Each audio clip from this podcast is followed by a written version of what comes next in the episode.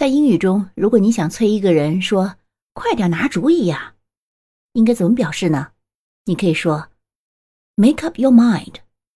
Make up your mind.